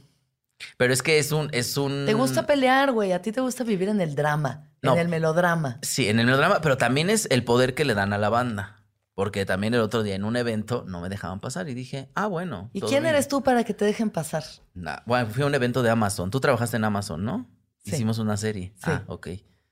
Y te indignaste. no, pues llegué y dije, hola, este, a la de la. No me indigno tan fácilmente. Nada más llegué a la puerta y le dije, hola, este, debo estar en la lista como Manuna o Manuel Nava. Y ve y me dice, ah, no, no he visto a nadie así. Dije, no, pues busca en la lista. Ajá. Como Manuna. Y la chavita me dijo, no, es que o vienes con alguien o cómo. Y dije, ¿cómo que se con Mírame. alguien? Pendeja. Hice una serie estúpida. en este canal, ¿sabes? Sí. Entonces dije, ah, pues sí, ahorita le hablo a mi RP. Entonces le decía yo al RP, no me dejan entrar. Y me dice, ¿cómo que no te dejan entrar? Le dije, pues no me dejan entrar. Y se armó un pedo. Y entonces salieron los productores de LOL por mí. ¿Cómo que no te dejan entrar? Le dije, pues no me dejan entrar, mira aquí. Y ya la cagotearon a ella, ¿no? Dije, güey, yo es muy sencillo. Digo, obviamente no tiene que saber quién soy. Pero bueno, la dinámica es Esa es tu, tu villana Es favorita. mi villana favorita. La, la dinámica es distinta con Netflix, por ejemplo. Netflix sabe, cuando vas bajando del Uber, sabe que eres tú. Cuando vas bajando del Uber, Netflix, que al parecer es una persona, Una persona. sabe que eres tú. Cuando hay eventos de Netflix, por ejemplo, eh, hay una persona Tú que... eres muy de evento, ¿no? Muy, evento, canapera. Muy canapera. No, no soy tan canapera, ¿eh? Sí me gusta ir al evento, pero... Es que, tú o sea, si eres como nuestra Silvia Pinal, o sea, eres nuestra Silvia. Me gusta llegar a los eventos y pues ya estar ahí tantito, ¿no? Nada más figurar. Oye, a ver, figura. Dime si puedes identificar tus personajes. ¿Tienes varios? ¿Los tienes identificados? O sea, como cuando te pones así en culera, o cuando eres súper maternal, o cuando eres Manuel, porque cuando está borracho. Manuna, cuando está borracho, De repente soy un cabrón ahí. ¿quién es ese güey? No sé, ese güey sale muy raro, ¿no? O sea, el güey... Hay un cable que se desconecta y te vuelves como un hombre heterosexual. Es como esa sombra tuya. Sí, pero, pero mm, yo creo que es la peda. Que justo, justo el otro día me estoy acordando que en una peda, muy, muy peda, muy, muy peda en, en Guadalajara, le gritaba yo a un señor, pero le estaba gritando cosas porque me estaba diciendo cosas homofóbicas. Y me acuerdo que me estaba dando mucha risa estarme peleando con él, pero defendiendo mi punto, estaba pedo, ¿sabes? Entonces, Sí. desde, el, desde el punto de vista pedo siempre surgen estos... per- Pero soy un personaje también muy maternal. O sea, de repente digo, ay, mis sobrinas, ya estoy con ellas, Sí. ¿no? Y, y me pinto las uñas con ellas, ¿no? Y, y me es da que es como risa, tu ¿no? mamá y tu papá, güey. Sí, sí, sí, ¿No? sí. Ahí Todos lo tenemos. eh, el hermano mayor, ¿no? el hermano mayor. Este, que bueno, a veces no soy tan mayor, ¿no? Como que ya les vale a mis hermanos, ¿no? O sea, mi hermano Aarón, que es súper chico, o sea, tiene 15 años, ya me contesta cosas horribles. ¿Qué te ha dicho? Nada, el otro día me gritó con, o sea, me contestaba con groserías. Sí. Y yo le decía, oye, Aarón, no me hables así. Y le pegué, o sea, le di una cachetada. Bueno, es que tú también. Creo que le estás gritando y golpeando. Pero no, Ah, no una Estás cachetada. gritando y golpeando a la gente, Así, Manuna. sí, no. Le dije, no me hables así. Y le hice así, ya sabes, de golpecito así. Chiquito, suavecito. chiquito. Le dijo, no, Aarón, no me contestes así. No me toques, me dijo. Y aparte, como es un monstruo ya, pues ya sobre mí. Le dije, Aarón, no, espérate, a ver. Ese, ese hermano, ¿no? Como que regañón. Oye, Manuna, obviamente. ¿no? sí. ¿Y quién es Manuna? ¿Quién es Manuna? No yo creo que, ay, no sé. No sé quién es Manuna. ¿Y quién es Manuel? A veces, a veces no sé quién. O sea, Manuna, yo sé, es esta persona, eh, hace comedia, es activista, ¿no? De repente eh, está ahí, es un personaje importante para la comunidad LGBT. mm, eh, es de repente es un líder de opinión, opina, ¿no? Sí. De repente es la famosa Manuna, ¿no? Sí, sí. Manuel es cuando estoy ahí en mi ¿Quién casa es Manuel? viendo, no sé, cualquier película y cuando no tengo Netflix, ¿no? O sea, cuando, no sé, cuando estoy allá solas, En cocinándome en mi casa, ¿no? Cuando vienen mis amigos también soy muy Manuel, ¿no? O sea, mis amigos los que realmente Los que están cerca. cerca, ¿no? No, no el que te conoce por Manuna, justo, no el que es amigo de Manuna. Sí. Porque he tenido novios también que es como de, ¿por qué? O sea, porque creen que todo el tiempo estoy haciendo, com- que todo el tiempo soy como en el escenario. Sí. Y digo, no, yo también me enojo, llevo prisa, este, tengo que hacer mil pendientes, no, no todo el tiempo estoy, eh, haciendo comedia. Entonces, eso les decepciona mucho a los hombres también luego. Oye, ¿y quién eres tú? ¿Quién soy yo? ¿Quién eres tú? Ay, pues este, siempre, o sea, pienso que soy esta persona que sobrevive en medio de estos dos. Como que ahí estoy de que, ay, a ver, ahora, ahora tengo que subir a un show, ¿ah? Hacer reírlos. Sí. Y ahora tengo que, pues, soy este tercer persona, sí, esta persona que está ahí como lidiando con estos dos, ¿no? Porque aunque está triste uno, pues tiene que subir a reír, hacer reír el otro. Entonces ahí estoy diciéndole al triste, pues vas, güey, ¿no? O sea. O sea, sientes que hay como una polaridad entre Pues sí, sí, el- sí, el al que final. está triste y el que tiene que ir a chingarle y hacer y, ¿no? Y aquí estoy yo, esta tercera persona, diciéndole a uno, espérame tantito porque pues tiene que ir a trabajar, ¿no? O sea, y vas, ¿no? Y entonces ya subo un escenario, soy increíble, y entonces bajo ya me puedo ir a llorar si quiero, pero ya lo... Y en algún momento de todo esto, ¿te sientes feliz? ¿Te sientes Sí, me Sí. siento muy feliz arriba del escenario, en el pero escenario? no, no desde el ego, Sí. sino desde el hacer reír a la gente con las cosas que digo. Sí.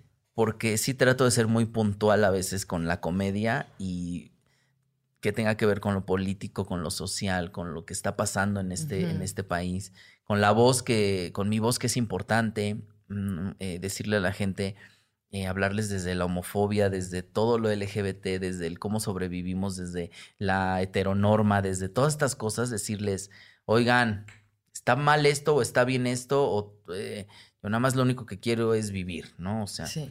desde ese punto, cuando subo un escenario y lo hablo y la gente se ríe y lo entiende y dicen, wow, y luego me llegan mensajes diciéndome, gracias por el mensaje que nos diste o Sí. qué risa esto, yo digo, ya está mi chamba. hecha, Eso, ¿no? eso te hace feliz. Eso me hace feliz, ¿no? Sí. Eso, que mis papás estén bien, ¿no? Este, Oye, y este, ¿y qué es lo que más quieres en la vida, Manuna? lo que más quiero en ¿Qué la más vida quieres en la vida? es casarme con un colombiano eh, que me construya una casa y mi cocina, que sea lo más grande. No sé, siempre añoro mucho eso. No añoro, añorar es, ¿no? Como que Ese amor anhelo. romántico de telenovela. Anhelo- Que llegue como María la del barrio un hombre a rescatarte de este lugar de sufrimiento. Es que yo lo entiendo, Ajá. ¿sabes? Como ese lugar de sufrimiento. Sí, El otro día pero Ajá.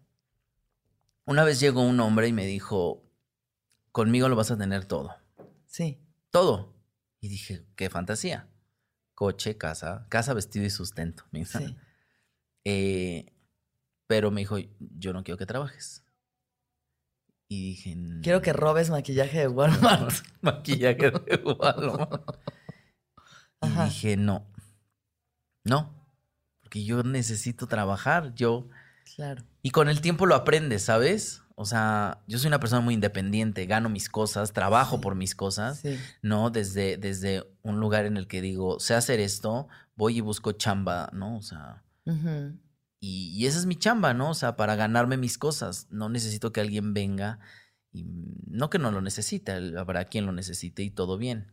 No, y, o sea, es Pero que... yo no me siento feliz con eso. ¿no? O Claro. sea, pero sí, sí anhelo como, anhelo como un hombre guapo, exitoso, eh, muy seguro, ¿sabes? Sí. Que un día tengamos una casa y tenga yo un jardín y una cocina y Una casa, Una una, casa. una bonita familia mexicana tradicional. Sí, no sé si tendría Sí, hijos, con cocina. pero, pero ¿Quieres cocina? Que te hagan, que te construya él la casa con sus manos O que mande, que te diga, te pongo casa. ¿Quieres que te ponga en casa? Que, eh, mi- mira, si es arquitecto, ya, es, ¿sabes? O sea, tiene que ver con... Vamos aclarando, ¿no? Vamos aclarando. Si es arquitecto, Un el- arquitecto que te ponga una casa casa. con cocina. mi cocina es lo más grande que va a ¿Y haber. cómo quieres que sea él? Pues este, siento, siempre pienso como en un colombiano, Colombiano. como colombiano, como guapo, Y como su guapo colombiano. como alto, más alto que yo, ya más alto que sabes. tú. Y de cualidades humanas que quieres que tenga. No, cariñoso, o sea, el hombre más cariñoso del mundo que no se canse de besarme nunca, de estarme haciendo cariños, de estarme abrazando, de estarme agarrando la mano, ¿sabes? Sí. Ese hombre Un hombre así que sea súper cariñoso, colombiano, arquitecto. que no le da pena, es que hay hombres que les da pena darte la mano, ¿sabes? Que dices, no, güey, esta es mi lucha, dame la mano y vamos por la calle de la mano. Pero bueno, también creo que Sí. tú tienes que Sí. estar abierto. O sea, creo que hay una parte que no confías en que ese hombre exista. O sea que, porque la- el, el pedo del amor es eso, es confiar. Sí, Y uno busca justo. siempre cosas en las que no, no confiar. Sí, como que no confía La uno. telenovela, Dices- pues la pinche telenovela. O sea, es que... Dices, ¿quién sabe si sí exista o no? Ay, qué Y fantasía. creo que todas esas cualidades que buscas son cosas que están dentro de ti. Sí, O sea, uno no viene a que lo rescaten. Eso es lo que tenemos que entender. Que uno, una, une, no viene y a que le rescaten. Ya. una y ya. No viene a que te rescan. Sí, eso no venimos eso a... está instalado desde las telenovelas, desde el he- heteropatriarcado y las mamás sumisas, y tu mentalidad es la de una mujer mexicana. Sumisa, ¿sabes? justo. Pero bueno, he trabajado para justo para no serlo, ¿eh? O Claro, sea, no, porque eres luchona también. o estamos sea, trabajando. Estamos empoderándonos y aquí chingándole. ¿no? Ya, ya, ya contesto poquito, ya le contesto a los hombres, ¿no? O sea, de, de repente, oye, ¿vas a querer o no? Porque yo tengo muchas cosas que hacer. Y ya dicen, ay, güey, ¿no? Que creen que ahí vas a estar todavía como un. Yo tengo ese, ese chiste ahorita en el show que digo, eh, así como me ven aquí en el escenario hablando de aborto y de perra empoderada, de mis chicharrones truenan, nomás conozco un güey que me gusta y María Mercedes, ¿para servirle a usted? Sí, somos. Entonces, ¿cómo se desprograma uno de esta información? Poco a poco, o sea, poco a poco porque te lo digo también desde la experiencia, porque uno está ahí, ¿no? En el María Mercedes todo el tiempo. Pero llega un punto en el que dices, ya no, ya voy a hacer Ya ni una más. ni una más. Entonces empiezas a tomar decisiones por mucho que te guste ese hombre, por mucho que, porque la verga es la verga. O sea, Pero también esa creencia de la verga es la verga te mantiene ahí. es que eso es lo que te mantiene ahí. con o cualquier, sea, pero también con, o sea, con cosas que no están tan chidas. pues sí. ¿No? O sea, yo tengo una amiga que justo me dice. Durmiendo en el piso, güey. Durmiendo en el piso. Una amiga me decía a mí como, es que este- me, me decía, amiga, ve, te quiero presentar a un güey. Y me lo presentó, ¿no? Sí. Como, como, eh, dice, es muy feo. Dice, pero tiene un bicholón Ajá. que Dios guarde la hora, ¿eh? Dice, pero yo ando con este, mira, que este me paga todo, me tiene como reina, me tiene... Sí. Pero pues... El multitask. el multi- Este güey es exitoso, rico, me tiene aquí, o sea, soy una reina para él, pero este güey la tiene buena. Entonces, a ver, es la verga a veces. Pero a veces, eh, justo pensando en eso, dices, bueno, voy a poner en juego esto y tomar una decisión y decirle, no, no quiero esto. No quiero un güey ahí con estas cualidades. No estoy buscando esto. Es que no hay que buscar que lo rescaten a uno. Uno se tiene que rescatar a sí mismo. justo. Todo el tiempo, todos los días. O sea, la confianza viene desde otro lugar. Sí, no, Las futa. relaciones vienen desde otro lugar. Y no, la telenovela solo es para mantenerte ahí, ¿no? Sí, justo, o sea, no, no. Dominado, güey. Por eso ahorita ya todo el pedo que está más empoderado. ¿Qué, qué ves ahorita empoderado así en la tele o algo? ¿Estás viendo algo en Bueno. donde haya personajes empoderados femeninos? Los, los gays, obviamente, con los aristemos ahí en Canal 2. En el Canal 2 hay una Canal telenovela con una pareja, Una gay, pareja gay y que- es la primera, ¿no? Es la primera pareja, o sea, la primera serie con una Sí, pareja gay. sí. Y una telenovela con una pareja gay, que son los protagonistas. Ujú. Está cañón. Están preparando eh, la, ¿cómo se llama? Cuna de Lobos, Cuna de Lobos. en donde va a haber una pareja gay que son muy importantes para la historia. ¿no? O sea, parejas gays ha habido todo el tiempo. Mujeres No, pues, empoderadas. Las parejas gays han hecho la industria también. También. Sí. Eh, mujeres empoderadas, bueno, eh, sí las he visto que yo digo, qué mujeres tan, tan chingonas, ¿no? O sea, mujeres que han hecho, que han abierto un camino, que están ahí luchando desde una trinchera, ¿no? O sea, una Amy Schumer, por ejemplo, haciendo comedia. Un Alexis de Anda, cabrón. A ver, ¿dónde estás? ¿Dónde está Alexis de Anda? Bueno, fíjate que, que quiero contarte que cuando Comedy Central nos pidió hacer un especial, Ajá. que yo decía, me, es que me llevo muy bien con una productora. No, no Eh, estamos en chismes de la empresa ahorita. No, no, no, pero, pero me decía, ¿qué mujeres están haciendo comedia interesante? Ajá. Eh, le dije, pues Alexis, Alexis tiene un, colectivo que se llama Pijamada, que hay mujeres muy interesantes haciendo cosas bien interesantes, como, eh, digo, pues como Alexis, como Alexa, como La Bea, ¿no? como Grecia. Busquen a las comediantes mujeres, por favor. Vayan a ver a Pijamada, es un show muy divertido. Primero de agosto tienen Pijamada en el 139. Esto Me no sé sé yo mejor tus fechas. Esto ¿eh? no sé cuándo sale, pero sí. Vayan a una fecha de Pijamada. Vayan, sí, eh, es importante, ¿no? Como, como... Tener presencia, como las figuras que están luchando en contra de todo lo que hemos sido adoctrinados a creer. Claro, todo esto, todo el tiempo están, hay hombres heterosexuales en la televisión, mujeres heterosexuales, eh, está bien, pero cuando no hay mujeres empoderadas, o sea, no hay mujeres empoderadas, pero cuando hay una es darle ese apoyo y decirles, aquí estamos, ¿eh, mamita? Florezcan. O sea, eh, visibilidad, la visibilidad a la mujer empoderada, al gay, a las distintas Sí. LGBTQR más, o sea, todo esto. Ya, ya hubo también una la portada de una revista con una transexual, con Con Hay una serie que a Russo y a mí nos gusta mucho, eh, que se llama Euforia, que está en HBO. Ah, me que dijiste, también sí. la, una de las protagonistas es trans. Es tran- o Y, sea, o sea, pero como, sí, humana, nada, o sea, un ser humano, un ser chin- humano. chingón, güey. Un Este- ser humano chingón. Este tipo de cosas, o sea, es empoderarlas, es decirle a la gente, Vean. vean. Lo que son esto". también. ¿Qué opinas de Mauricio Clark?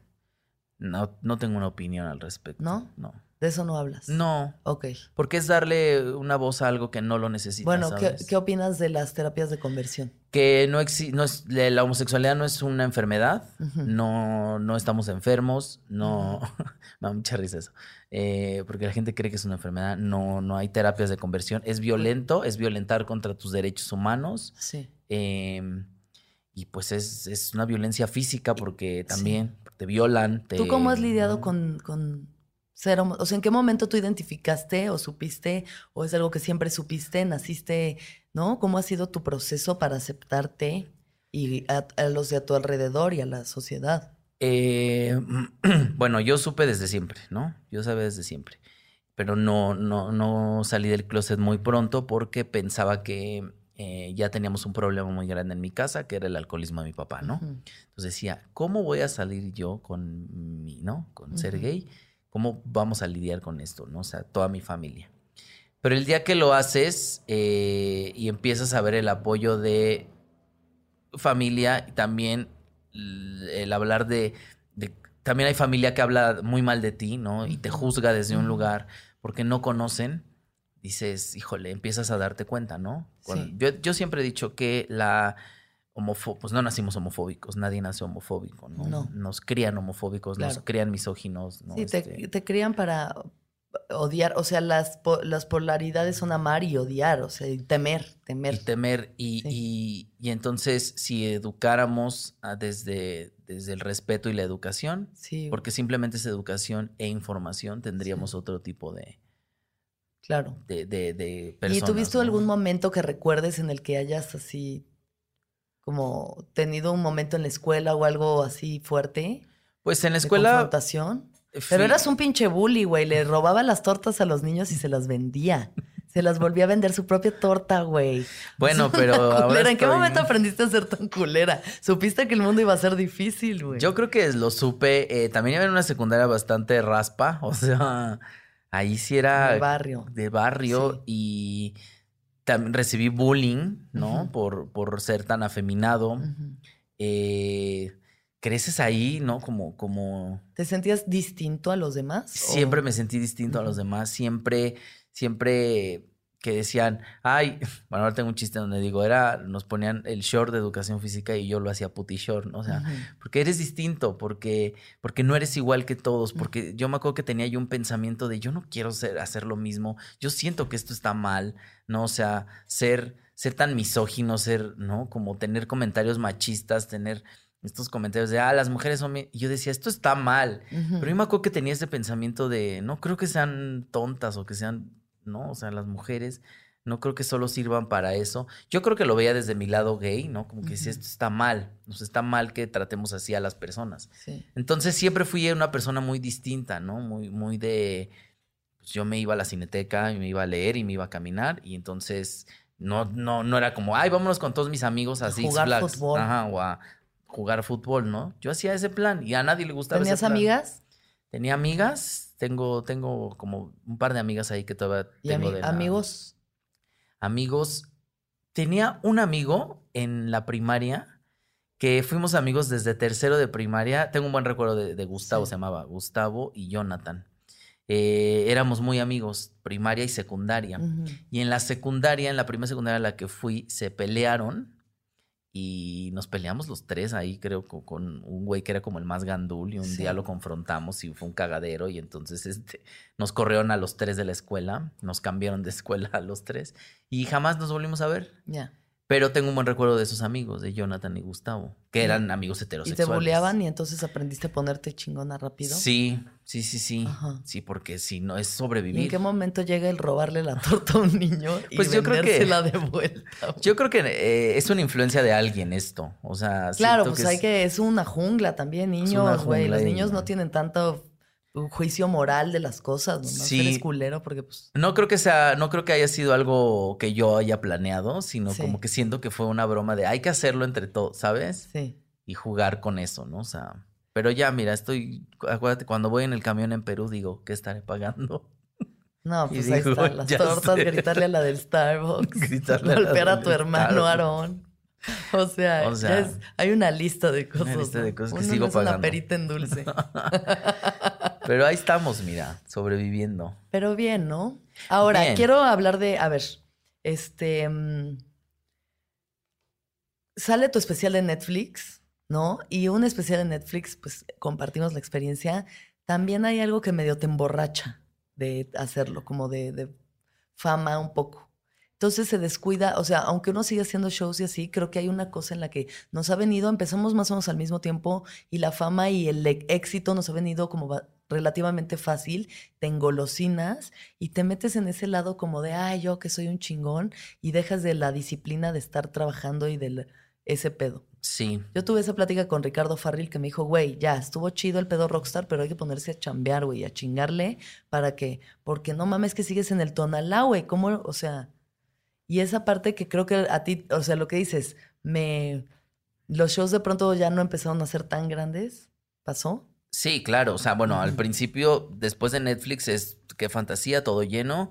eh, se llenan los shows, pero pues sí te das cuenta que tienes que empezar a crecer por otros lugares, ¿no? Eh, que es justo en el proceso en el que yo estoy.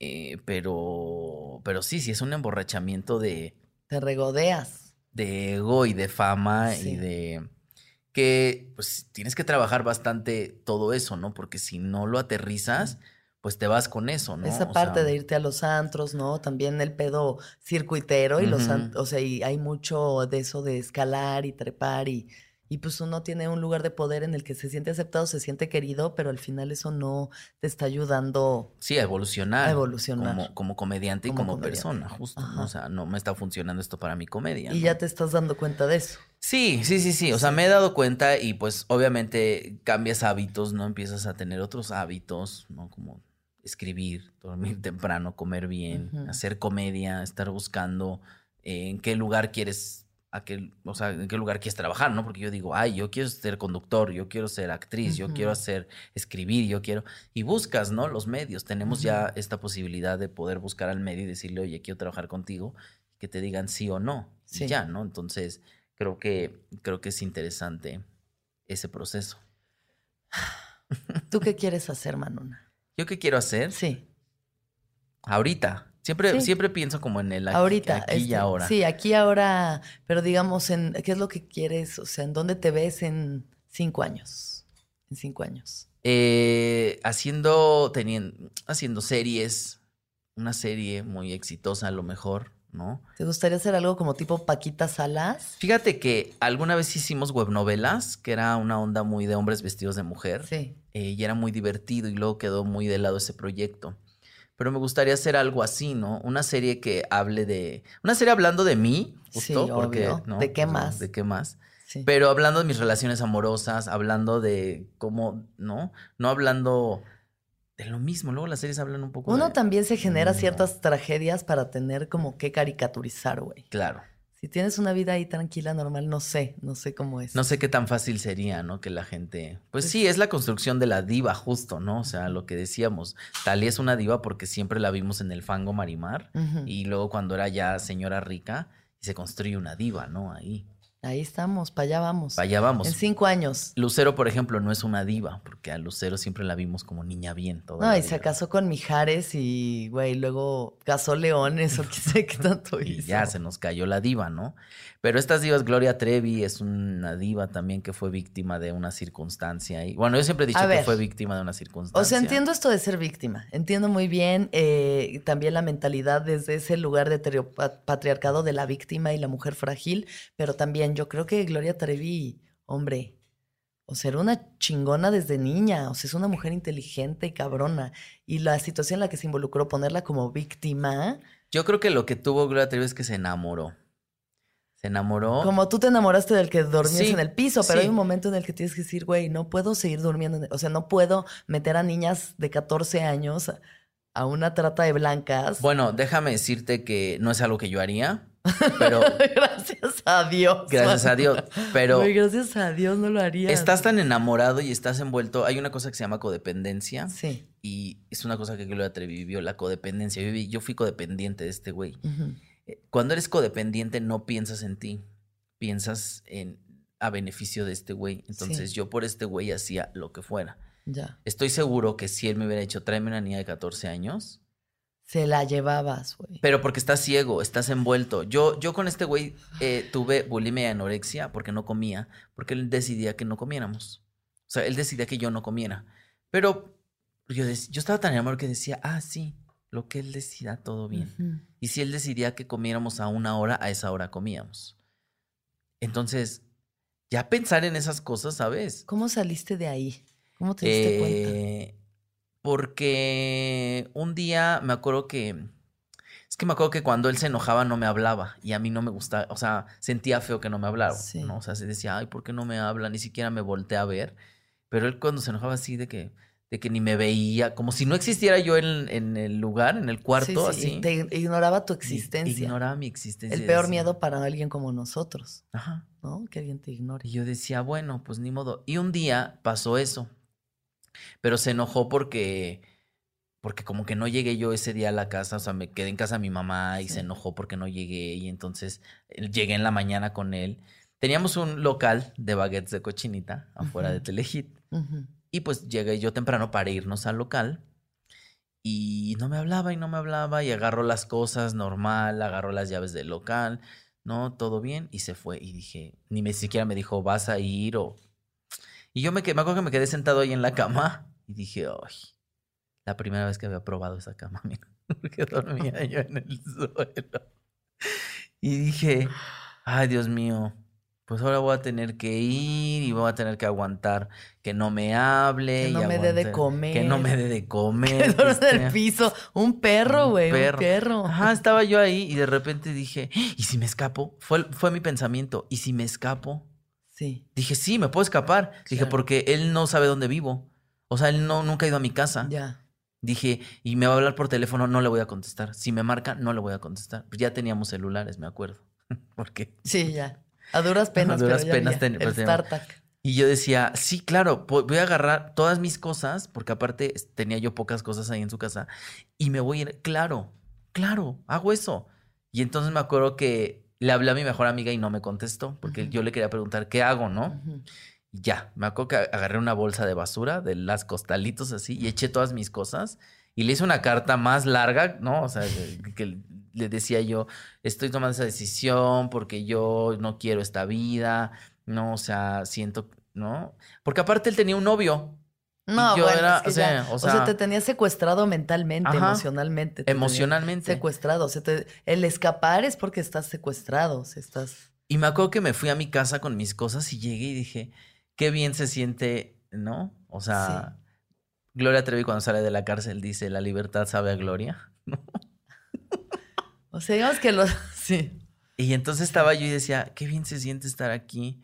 Ay, estaba yo ahí en mi casa, ¿no? Y de- me acuerdo que fui al trabajo de mi mamá y le dije, oye, y me dijo, mamá, ¿qué haces aquí, no? Porque era bien raro, ¿no? Porque como, como no me veía. Y me dijo, le dije, ah, no, es que pues hoy no fui con este güey, ¿no? A trabajar. Y me dijo, ah. Le dije, vamos a comer. Me dijo, sí. Y me acuerdo que fuimos a un- a por un Subway y fue el. Subway más rico de toda mi vida. Porque yo me acuerdo que lo pedía con carne y con queso y con aguacate y, con- y quería comerme el mundo. O sea, dije, tengo mucha, o sea, que mi mamá me Tenías ve- mucha hambre. Eso, ¿sabes? En ese momento decido y dije, "Mm", y ya. Y luego ya acompañé a mi mamá a la casa, todo bien. Y hasta la noche me marcó Sí. y me dijo, ¿qué onda con tu carta? Y yo, pues es que eso es lo que, a lo mejor que aparte sonó y yo dije, qué miedo, ¿no? Porque sentí muchísimo miedo, como si, como si estuviera atrás de mí. Y dije, no, dije, me va a llevar ahorita, me va a llevar. Y le hablé y dije, no, pues es que es lo que pienso y es lo que quiero y ya no quiero esto y por eso te lo escribí y pues así, ¿no? Sí. Y me acuerdo que se cortó la llamada. Se cortó porque yo decía, bueno, bueno, y ya no oía a nadie. Dije, ah, se cortó. Y luego etiqueté el número y dije, ya no le voy a contestar. Y nunca más le volví a contestar. ¿Y ya no volviste a entrar en relaciones de ese tipo abusivas? Eh, sí, no abusivas, pero sí en, en, en, en relaciones de carencia, en relaciones en donde con acariciarme yo pensé que ya me iban a, a- Claro. ya se iban a casar conmigo, ¿no? Pero poco a poco vas entendiendo, ¿no? Y dices, no quiero esto, no quiero, me estás violentando, ¿no? Sí. O sea, el otro día salía con un güey que me O decía, sea, es que cuánta gente no está en ese tipo de relaciones sin saber. y sin saberlo. Pero otra vez salí con un güey que a mí me gustaba mucho y yo le decía, güey, yo, yo te quiero coger y ya. O sea, no, no solo y ya, ¿no? O sea, le decía, quiero besarte mucho y coger porque me gustas mucho. Y me decía, yo también, pero hoy no vamos a coger, me decía. Y luego volvíamos a salir y me decía, no vamos a coger, ¿eh? O sea, no creas que nada más vamos a coger y ya. Yo quiero salir bien contigo. Y le decía, pues estamos saliendo bien, pero me decía, no te voy a dar tantos besos hoy. Entonces un día le dije, ¿sabes qué? Yo necesito un güey que cuando me vea me agarre a besos. No que todo el tiempo Bueno, me esté pero igual estaba buscando también desde dónde conectar que no fuera el sexo, ¿no? Pues sí, pero Él un quería beso- salir bien contigo. Está bien, pero un beso, no te voy a besar tanto hoy. Güey, no, perdón. Yo sí, Sí, quiero un güey que me esté eso. besando. Bueno, pues eso es algo que como es adentro es afuera y uno Mira. aprende a... ¿Has visto cómo conforme tú te quieres y respetas más, también las relaciones exteriores lo Sí. hacen? Sí, sí, sí. Porque ese- esa comedia que tú y yo hemos tenido y ese modo de ver la vida que es como self-deprecating, ¿no? El la conmiseración, autoconmiseración, tirarse para abajo, ser la muchacha, ¿no? Es chistoso y todo, pero claro, viene desde el dolor y también viene desde un lugar en el que pues aprendes a sanar, sanar, sanar. Sí, sanar es ir a terapia, conocerte, reconocerte y desde afuera empiezas a ver como también todo dice, güey, sí, o sea, y el, la, la- el merecimiento, el merecimiento, güey. Eso, la capacidad de merecimiento. La es capacidad de merecimiento. Justo quería, o sea, la palabra del merecimiento, eh, a mí me pasó, por ejemplo, con Netflix, ¿no? Que yo decía, no merezco esto. ¿Por qué Ujú. estoy teniendo esto? Porque, o sea, sí soy un comediante exitoso, o Claro. sea, LGBT, pero siento que no merezco esto. Sí. Pero justo, pues eres la persona que más lo merece, ¿no? O Eres- sea, eres, eh, tú lo estás teniendo, Tú es lo tuyo. estás teniendo, es, tuyo. Y cuando ves el resultado, y tan por eso justo no, no, no hablaba yo desde el ego en Netflix, ¿no? Porque decía yo, ah, lo tengo porque soy el más chingón. Sí. Eso ya vino después, cuando ves la consecuencia de. de poder, sí. Dices, wow, sí soy un chingón. Sí lo soy. Qué bien la paso arriba del escenario. Sí, güey. Cuántas Amo cosas hacerlo. puedo mover. Y tu comedia es cabrona, es súper brillante y es valiosa y es importante. Entonces, creo que es un como un cambio de chip dentro de uno mismo para que eso otra vez reinicie y, güey, estés de gira y haciendo las Sí. cosas, ¿no? Sí, sí, sí. Este, estamos. Bueno, vamos a cerrar esta conversación, Manuna, con tu chiste Con favorito. una ayahuasca. Con un ayahuascazo, güey. Una- nos damos un shot de ayahuasca, De ayahuasca. y ahorita nos vamos a caminar ahí al parque a ver qué pedo, güey. Puta, güey. Uh, tu chiste favorito, Manuna. Mi chiste favorito es el de. No es de stand-up, es un chiste, realmente. chiste? Es que es el de la cereza que se ve al espejo y dice: Cereza yo. Me da mucha risa, se lo cuento a mis sobrinas y nos reímos. Y ve que profundo el cuestionamiento existencial de que se vea la cereza al espejo y diga, ¿seré, Seré yo esa. que está en el espejo? ¿Quién yo. soy? Contándoselo mal a tu sobrina. Seré yo esa la que está en el espejo. Y tus sobrinas. Ya, ya dejé de fumar mota, güey. Ya esas plumas no- me tienen muy trastornada. Guau, las plumas, ¿eh? Oye, gracias por venir al viaje. Gracias a ti, amor. Em, ¿Hay algo más que quieras agregar? No, nada más decirle a la gente que se quieran mucho, que es lo más importante. Y de ahí, eh, porque de ahí nace el amor a los demás. Es un trabajo en proceso constante todo el tiempo. todo el tiempo. Agradezcanse todo el tiempo. Agradezcan que puedan comer, reír, soñar. Sí. Eh, una cama donde dormir. Una cama donde dormir. Puta. Y La próxima vez que le llames vagabunda a la que te dijo princesa, piensa en eso. Wow. Sí. Ay, y qué ya. chido. Gracias por venir. a ti, amor. Cuídense. Adiós. Bye. Ay, espérate, tengo que hacer un anuncio antes de que nos vayamos. Se me fue el pedo. Eh, si ustedes quieren este, ver contenido exclusivo, escuchar contenido exclusivo y ver el streaming el, de este eh, podcast, El Viaje, pueden hacerlo siendo nuestros Patreons.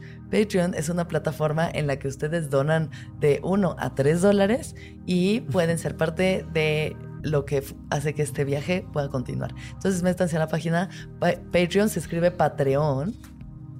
Patreon se escribe patreon.com diagonal puentes mx. Patreon.com diagonal puentes mx. Esta es la plataforma en la que ustedes pueden ver cosas especiales. Les vamos a mandar regalos si llegan a cierto número de dólares. Inviertan en mí, inviertan en mí, en ruso y en el podcast. Patreon. Ahora, vamos a acabar diciéndoles esto. Que todos los seres sean felices, que todos los seres sean felices, que todos los seres sean felices. Gracias. El viaje de cada quien. Un podcast sobre el despertar de la conciencia con Alexis de Anda. Disponible en iTunes, Spotify, Patreon y puentes.mx.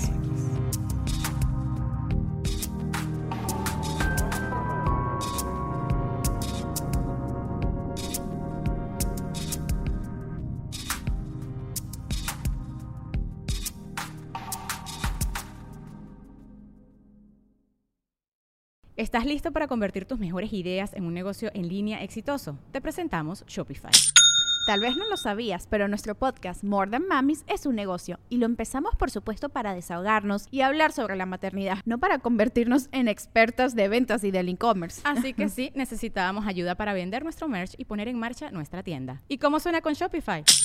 Llegó otra venta. Shopify es la plataforma de comercio que está revolucionando millones de negocios en todo el mundo. Ya seas un emprendedor desde tu casa o desde donde sea, Shopify es la única herramienta que necesitas para iniciar, administrar y hacer crecer tu negocio sin dificultades. Con Shopify puedo gestionar pedidos, envíos y pagos desde cualquier lugar, brindándote toda la información y estadísticas de tus ventas al detalle. Regístrate para un periodo de prueba con tan solo un dólar al mes en shopify.com barra sonoro, todo en Ve a shopify.com barra sonoro para llevar tu negocio al siguiente nivel. Shopify.com barra sonoro.